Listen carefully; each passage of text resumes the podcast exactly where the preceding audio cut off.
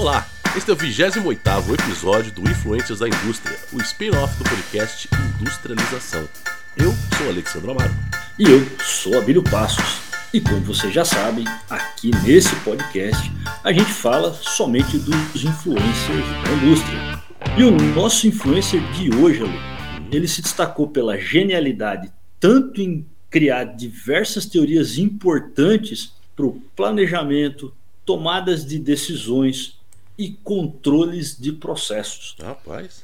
É, e as teorias e técnicas dele são muito utilizadas tanto na gestão de indústrias de manufatura, quanto na gestão dos mais variados segmentos da indústria, inclusive em empresas do ramo financeiro. Ele foi um dos proponentes ali, um dos criadores da teoria das restrições e também foi uma das pessoas que difundiu o uso do método científico para resolver problemas complexos nas organizações, nas empresas.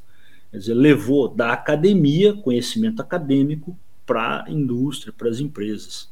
Então nós vamos falar hoje aí do Eliahu Goldratt.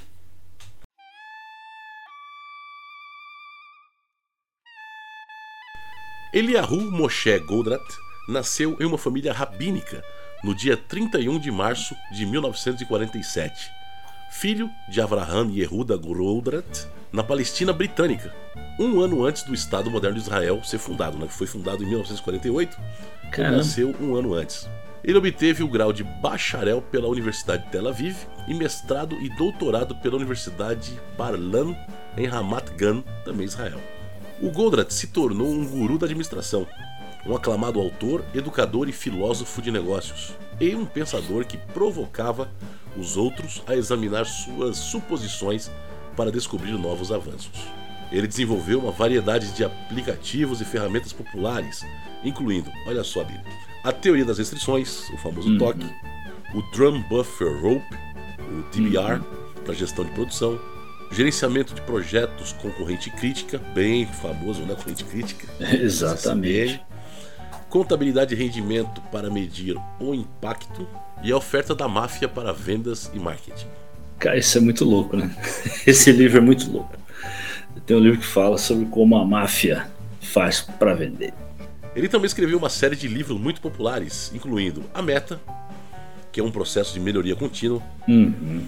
A Corrida pela Vantagem Competitiva, O que é esta coisa chamada toque, A Síndrome do Palheiro, peneirando informações no oceano de dados. Não é sorte a aplicação dos processos de raciocínio da teoria das restrições, the go-to, corrente crítica, teoria das restrições, toque em gestão de projetos, necessária sim, mas não suficiente, hum. não é óbvio e a escolha. É, e assim, esses são alguns dos livros dele, né? Ele tem outros, e assim, variações desses livros, tem o A Meta na Prática, tem tem, tem muita coisa. Tem livros que não foram traduzidos para o português, é, mas tem muita coisa legal. E interessante que os livros do Goldred são caros, hein, e cada vez mais difíceis de encontrar. Verdade. O Goldratt Satellite Program, uma série de oito DVDs cobrindo todas as disciplinas de gerenciamento, também é considerado uma das suas melhores obras-primas. Mais tarde, o Dr. Goldratt juntou-se ao seu filho Rami Goldratt para criar o Top Insights. Legal. Interessante que o, o TOC, né, TOC ou Teoria das Restrições, é também conhecido ali como Teoria dos Gargalos, né? Uhum. É usado em tudo praticamente hoje uh, quando você tem decisões complexas. Então você vai se apoiando ali e tentando sempre resolver o gargalo. Né? Isso. E cada vez que você resolve um gargalo, aparece outro, né? É interessante, então... né, cara, que apesar de ter nascido dentro da, né, do conceito mais voltado à indústria, né? Isso. Ele é aplicado até em bancos, né? Em outros segmentos, nascimento de serviços. Exato. Né, então é bem amplo mesmo a aplicação do TLC. É, exatamente, exatamente.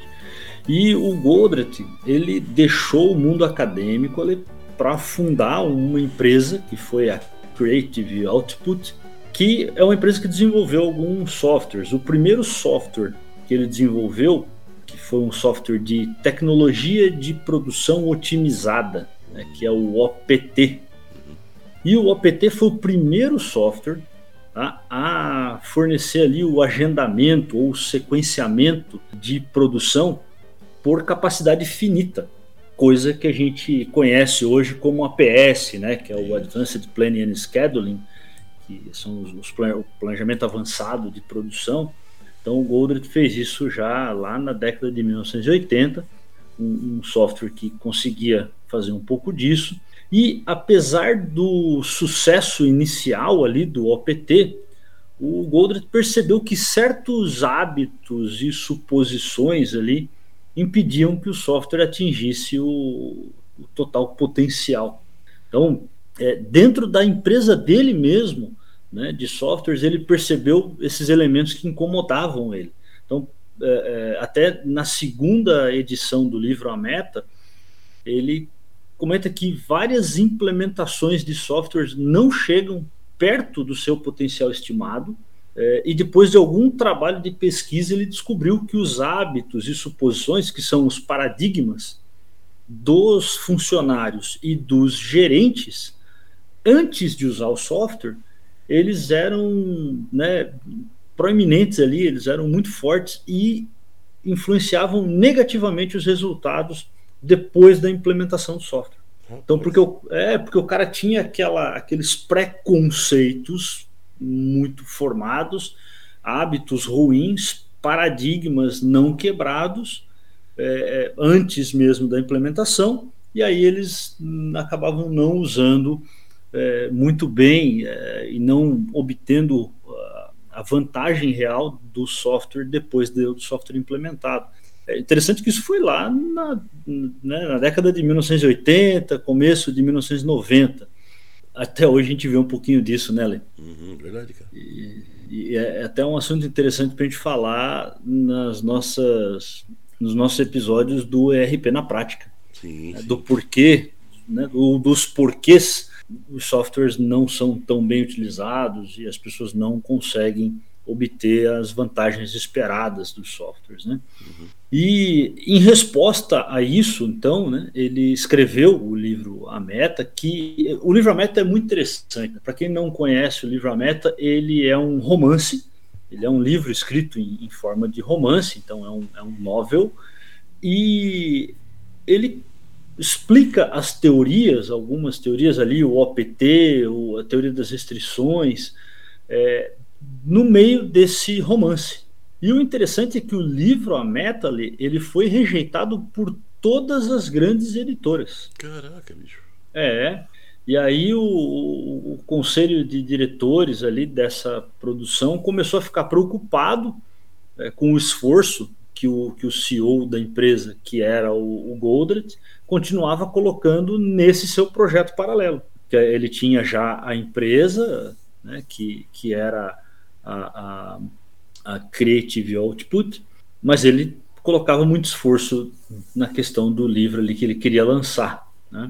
E mais tarde, com a ajuda do proprietário da North River Press, que era uma editora, o livro A Meta é, foi publicado e se tornou um sucesso. Foi best-seller.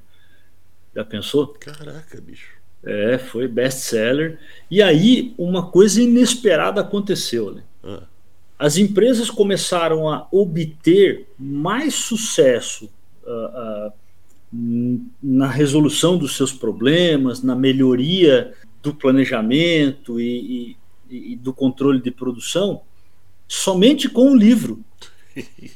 somente aplicando as teorias do livro sem usar o software uhum. é, sem adquirir o software. E aí o Goldratt ele perdeu a coragem de vender o software. Uhum. E aí ele tentou reposicionar a Creative Output como uma empresa de consultoria, mas a queda nas receitas e a mudança radical de foco ali do Goldratt pegaram os acionistas desprevenidos, eles ficaram aborrecidos, e aí o conselho de administração demitiu o Goldratt do cargo de CEO da sua própria empresa. Poxa vida. É mais ou menos o que aconteceu com o Steve Jobs, né? Sim, sim. Mas ele não se abalou, não, Abílio. Ele acabou desenvolvendo ainda mais a teoria das restrições. Ao deixar a Creative Output em 85, ele decidiu estabelecer o Avraham Y. Goldratt Institute. em homenagem ao seu pai, para promover a teoria das restrições e promover sua implementação globalmente. Durante esse tempo, o Goldratt se dedicou ao desenvolvimento da teoria das restrições numa estrutura de sistemas para ajudar a determinar o que mudar, Uhum. para o que mudar Uhum. e como causar essa mudança. E olhando hoje, parece simples, né, Ale? Uhum. Mas ele conseguiu simplificar né, essa, essa estrutura da mudança. Né? Sim, O que eu quero mudar? Para o que eu quero mudar? E como que eu vou fazer essa mudança? É Essas três perguntas têm que ser respondidas antes de se começar uma mudança. Né? Sim, sim. A TOC afirma que o objetivo de uma empresa é ganhar mais e mais dinheiro. Ele descreve três métodos para atingir esse objetivo. Uhum. Primeiro, aumentar o rendimento, Uhum. que seria, né, a fórmula seria receitas de vendas menos custos totalmente variáveis. Uhum. Reduzir estoque, que seria o I, né? Investimento bloqueado no sistema, exemplo, recebíveis, estoque imobilizado. Isso. E o terceiro, reduzir despesas operacionais, que seria o OE, custos fixos. É interessante, né, Lê? Porque esse processo de planejamento, quando a gente fala de planejamento é, usando teoria das restrições, é, o próprio, o próprio software APS, a, a gente tenta sempre melhorar o planejamento, é, melhorar o controle, como a gente falou lá no episódio da Indústria 4.0 com RP, com MES, reduzindo as incertezas para reduzir o estoque. Porque o estoque, ele é como você falou ali, ele é um investimento bloqueado, Sim, né? ele é um investimento imobilizado. né? Então, é, tá- é- é dinheiro parado. é verdade. Querendo ou não, é dinheiro parado. né? O Dr. Goldratt, ele percebeu que a primeira opção de aumento da produtividade é geralmente muito mais poderosa e sustentável do que os outros dois métodos. Uhum. Para ajudar as organizações a aumentar o throughput, ele criou as cinco etapas de foco, também conhecidos como PUGI.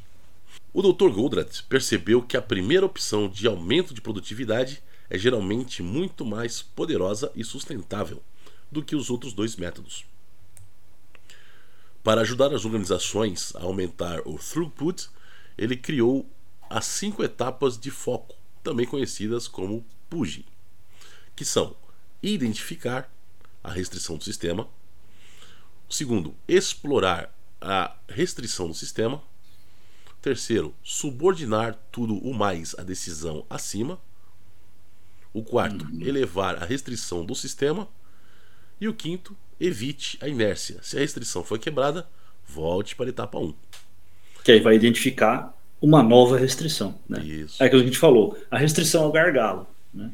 Então, resolveu um gargalo, vai aparecer outro. Isso aí. Não tem jeito. Né? E em 97, o Goldratt se aposentou do Instituto, pouco antes de completar 50 anos. Interessante.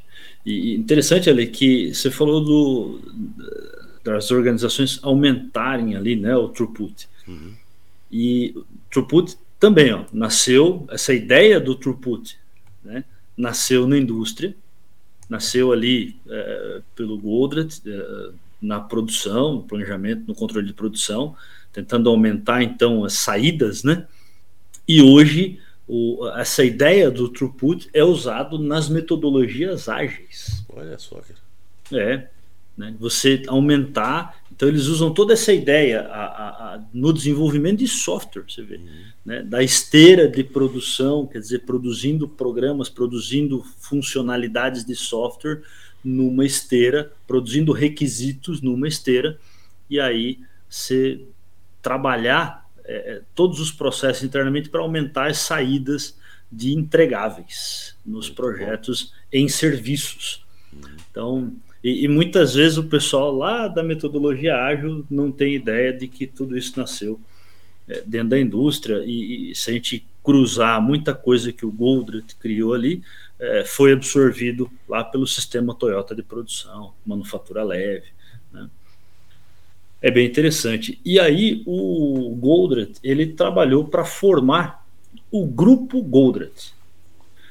ele fundou então o Goldratt Marketing Group, Goldratt Consulting e Goldratt Schools, que os três juntos formaram né, o, o, esse Goldratt Group. E o objetivo declarado do, desse Goldratt Group era fazer da TOC, da Teoria das Restrições, ou Theory of Constraints, a principal forma de gestão das organizações. Que seria, então, uma plataforma eficaz para melhorar a produtividade dos negócios em produção, cadeia de suprimentos, distribuição, gerenciamento de projetos, varejo. Então, ele já pensou no uso disso, além da produção propriamente dita, né, para outras áreas, para outras, uh, para outras atividades. E aí, com isso, aprimorar a qualidade da tomada de decisões, então, as pessoas, as empresas tomando decisões melhores, melhorando a comunicação e estimulando novas soluções. E ele continuou desenvolvendo ali o, o TOC, uh, eh, tanto no Goldert Group, quanto no suporte ativo ali para outros desenvolvimentos como o, o, Talk for Education, Talk for Healthcare, uh, Talk for the Individual, que é um programa ali para pessoas, né? Uh, e aí teve até dois, um programa ali uh, que era chamado Programa Odyssey e uma publicação dele, um livro que é o livro The Choice ou A Escolha, e é um livro que eu pretendo trazer aqui para os nossos ouvintes né, ah, na, na, no nosso quadro, no nosso, nos nossos episódios de livros para amantes da indústria. É, eu tenho esse livro, é um livro fantástico sobre é, decisões. Boa. Né? E ele ainda teve outras realizações ali. Ele foi um, um consultor ali e, e instrutor, né, treinador muito procurado por muitas empresas grandes. Então ele fez trabalhos ali para General Motors, né, a GM, a Procter Gamble, a AT&T, a Philips, a ABB e a Boeing. É, ele tinha também patentes aí em várias áreas, ele criou muitas coisas, é, dispositivos médicos e até sistemas de irrigação por gotejamento e sensores de temperatura. Puxa vida. Então, o cara era assim, uma cabeça privilegiada. E, além disso, ele era colaborador frequente de jornais e revistas, publicações científicas eh, e também publicações de negócios, e fazia parte de vários conselhos editoriais. E aí ele né, deixou ainda criado o é, Theory of Constraints Institute, que seria o Instituto da Teoria das Restrições, que foi inaugurado em 11 de junho de 2012, um ano depois da sua morte, né, para dar continuidade aí ao Trabalho. seu objetivo de vida, né? E, e, qual era o objetivo de vida dele? Ensinar o mundo a pensar é, nesse modelo, no modelo da teoria das restrições. Porque todas as publicações dele é, têm como base a teoria das restrições, né? a corrente crítica. Você tem uma, um, uma cadeia de restrições que você tem que respeitar. Né? No livro A Escolha, a gente vai ver nos episódios, uhum. né? quando você vai fazer escolha, você tem que apoiar, você vai se apoiando em restrições para tomar decisões melhores. Então o Goldratt deixou um grande legado aí é, para o nosso pensamento, é, para o nosso planejamento né, e para pro, os métodos aí de melhoria contínua. Ele morreu aos 64 anos de complicações aí decorrentes de um câncer de pulmão em 11 de junho de 2011, ao meio-dia, na casa dele em Israel. Rapaz. É, é um grande influencer ali. Eu sou muito fã da, da, das teorias do Goldratt, uso no dia a dia, né? Uhum. É, implantando sistemas aí, implantando conceitos, processos de planejamento e controle. É, uso no meu dia a dia para algumas coisas. E para quem tiver curiosidade, tem um filminho bem antigo, qualidade de imagem ruim, É, se procurar no Google é, filme A Meta, Goldratt, vai achar provavelmente no Vimeo, não sei se tem no YouTube, no Vimeo eu sei que tem.